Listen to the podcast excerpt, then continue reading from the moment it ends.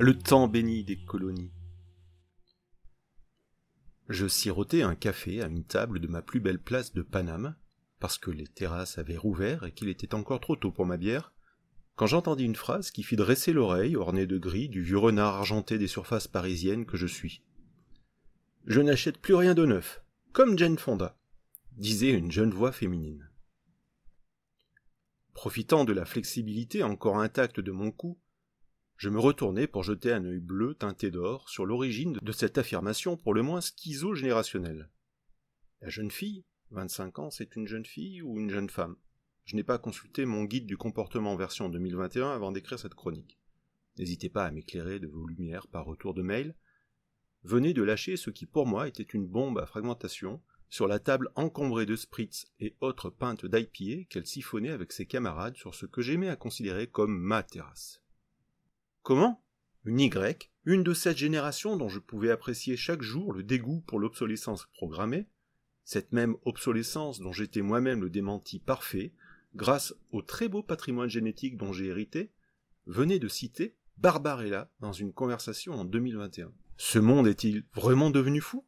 Et de prendre conscience que dans la phrase, Jane Fonda n'était pas la plus importante des informations. Gwyneth, Kim, Véronique ou Davina, n'importe quelle influenceuse boomer aurait fait l'affaire. Ce qui importait vraiment, c'était la décision ferme et définitive de ne plus bourrer son armoire de vêtements neufs, mais de bourrer maintenant son armoire de vêtements de seconde main.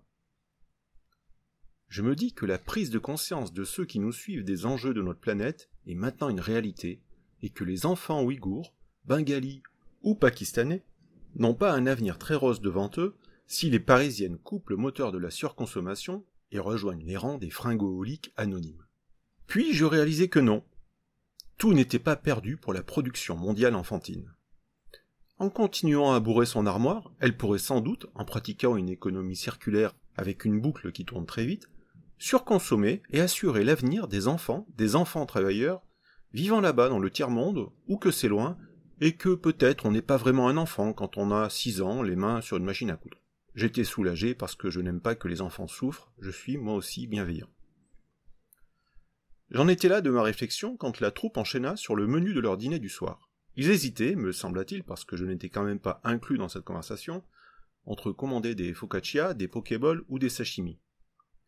Il semblait que le pokéball n'était pas disponible chez Uber ce qui était un problème parce que les livreurs Deliveroo n'étaient pas très bien notés par la petite bande.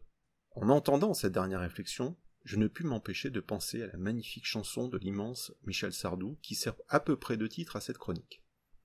À l'heure de la réécriture à l'effaceur de l'histoire, dont certains nous rebattent les oreilles, je me rendais compte, une fois encore, que la bonne conscience à variateur alternatif de ceux qui marchent après moi assurerait un avenir glorieux à l'utilisation de la carabine à répétition des erreurs passées.